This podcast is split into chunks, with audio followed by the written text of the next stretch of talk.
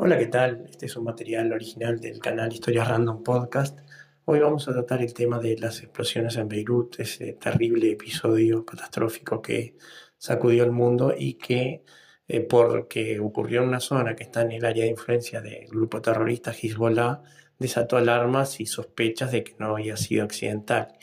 Lo primero a tener en cuenta es que eh, las explosiones suceden y que los materiales peligrosos como el nitrato de amonio, que fue el causante de esto, tienen usos civiles legítimos, en este caso como fertilizante, que hace que se los usen y en las cantidades enormes que estaban almacenadas en el puerto de Beirut.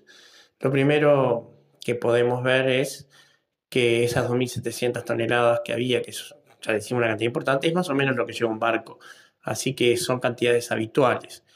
Y el problema fue que este en particular había estado almacenado mucho tiempo y eso lo hace más volátil.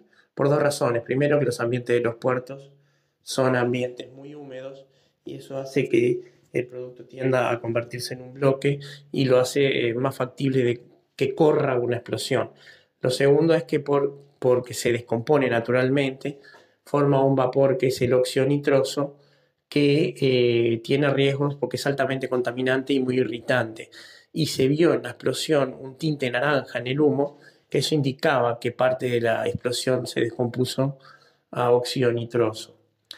Lo otro es que una cosa que es común a todas las sustancias explosivas es que están compuestas por dos partes. Una que es muy afín a tomar electrones y la otra que es muy afín a cederlos. Cuando esto ocurre entre dos moléculas diferentes, se produce lo que se una reacción redox. Pero cuando estas dos partes son de la misma columna, de la misma molécula, perdón, como por ejemplo este, la nitroglicerina, la, pólvora, todo eso. No, la pólvora no es una mezcla. Este, el C4, todos los explosivos que conocemos, eso hace que las sustancias sean inestables y que ante la mínima este, perturbación exploten. Esto quiere decir además que la deflagración no ocurre de manera instantánea. Tiene que haber un excitador que eh, la inicie, como por ejemplo una chispa. Pero el problema es que ni bien ocurre en una parte, el calor desprendido va activando el resto de la sustancia y se producen las megas explosiones como la que vimos, que tenía una onda expansiva local y una supersónica que fue la que llegó más lejos y que se originó por la violenta compresión de aire en el momento que este, al enfriarse luego generó la nube de vapor, porque agua es un subproducto a alta temperatura, pero el contacto con el aire se enfría, se vuelve vapor y eso genera el, color blanco de la nube más ancha.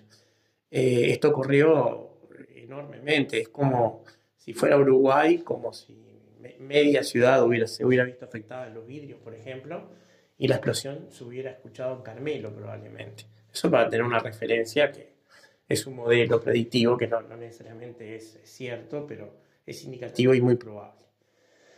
Entonces, como decíamos, estas eh, moléculas que tienen esas características inestables, eh, cuando se envejecen son todavía peores y eh, es importante que los depósitos en los cuales se las almacena tengan las características adecuadas para mercancías peligrosas.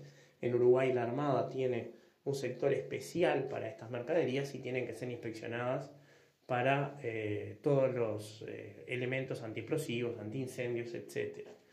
Esto evidentemente allá no se cumplió y eh, bueno, tendrán las autoridades locales que estudiar cómo lo van a resolver el futuro para que no vuelva a ocurrir, porque esto ningún país puede darse el, el lujo de que esto ocurra dos veces.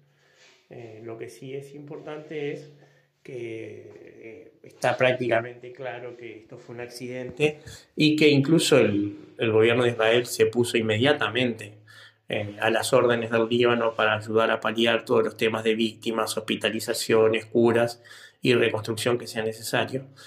Y ver que eh, es muy importante que toda esa área, todos los países de esa área se desmilitaricen de una manera, porque si sumamos las desgracias que ningún país está exento a todo lo que es eh, los problemas provocados por el hombre, realmente eh, estas cosas se hacen mucho peores.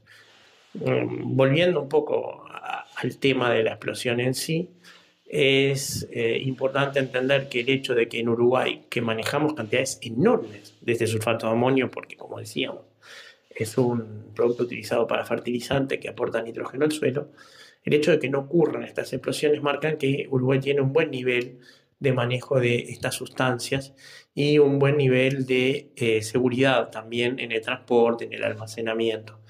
Entonces, eh, bueno, quedémonos tranquilos porque esta y otras sustancias explosivas que se manejan en todos los países del mundo no siempre explotan. De hecho, eh, lo infrecuente del, tema es lo que ha mostrado lo, realmente bien que a nivel global se manejan. Los accidentes son inevitables.